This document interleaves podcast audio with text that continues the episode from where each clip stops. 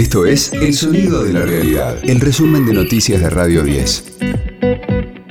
Hoy es el lunes 28 de febrero, mi nombre es Martín Castillo y este es el resumen de noticias de Radio 10, El Sonido de la Realidad.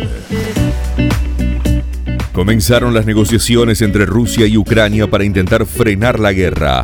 Las delegaciones enviadas por los gobiernos de Moscú y Kiev se reúnen en Bielorrusia en un lugar que se mantiene en secreto. En tanto, tras la exclusión de los bancos rusos del sistema financiero SWIFT, el rublo cae un 30%.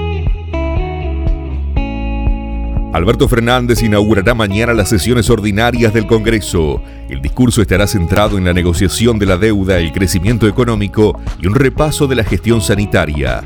Organizaciones sociales y sindicales participarán de una movilización en apoyo al gobierno.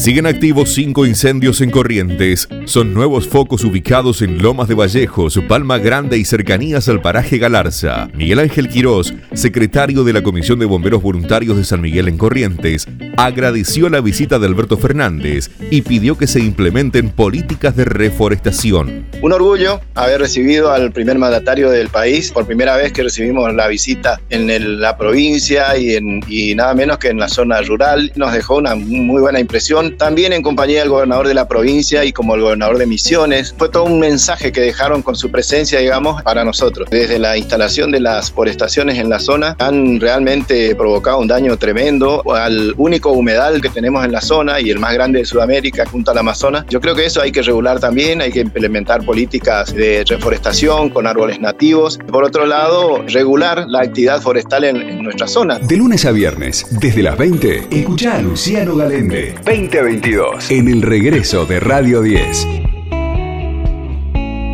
Santiago Cafiero participa de la cumbre en la ONU. Se cruzará con los jefes de la diplomacia rusa, estadounidense y ucraniana, quienes también participarán de las jornadas. El canciller argentino brindará un discurso y tendrá una reunión con Michelle Bachelet, quien ocupa el cargo como alta comisionada de las Naciones Unidas para los Derechos Humanos. River se durmió y Racing se lo empató en el Estadio Monumental. El millonario ganaba 2 a 0 con comodidad, pero los de Gago se recuperaron e igualaron el partido. El técnico Marcelo Gallardo lamentó el resultado. Vino el primer gol de ellos y no pudimos reaccionar. Hicimos un partido incompleto, ¿no? Lo que sucedió en el inicio, esa, esa paridad en los primeros minutos, después del primer gol nuestro, creo que es todo mérito del equipo de, seguir sometiéndolo a Racing en ese, en ese momento eh, y en el segundo tiempo, bueno, no lo pudimos sostener. Nos queda esa amargura de haber concedido esa, esa iniciativa, de haber perdido esa, esa agresividad, esa voracidad para seguir sosteniendo el partido lejos de nuestro arco, producto también de, de Racing que hizo méritos para empezar a descontar y después terminar empatando. Radio 10, el sonido de la realidad. Dos argentinos se metieron en la lista de galardonados en los premios Lo Nuestro. ¿Qué más pues? ¿Cómo te ha ido? Sigue soltero, ya tiene marido. Sé que es personal, perdona lo atrevido. Te pedí en Navidad y Santa no te ha traído. Pero ¿qué más pues? María Becerra resultó ganadora en la categoría Canción del Año Pop Urbano con ¿Qué más pues?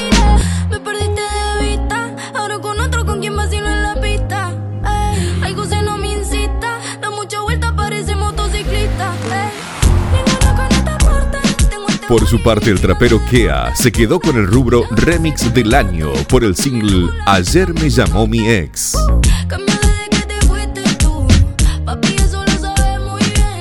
El gran ganador de la noche fue Bad Bunny, que se alzó con seis de las nueve nominaciones que tenía. Fue la edición número 34 de la entrega de los premios que este año se llevó a cabo en el FTX Arena de Miami.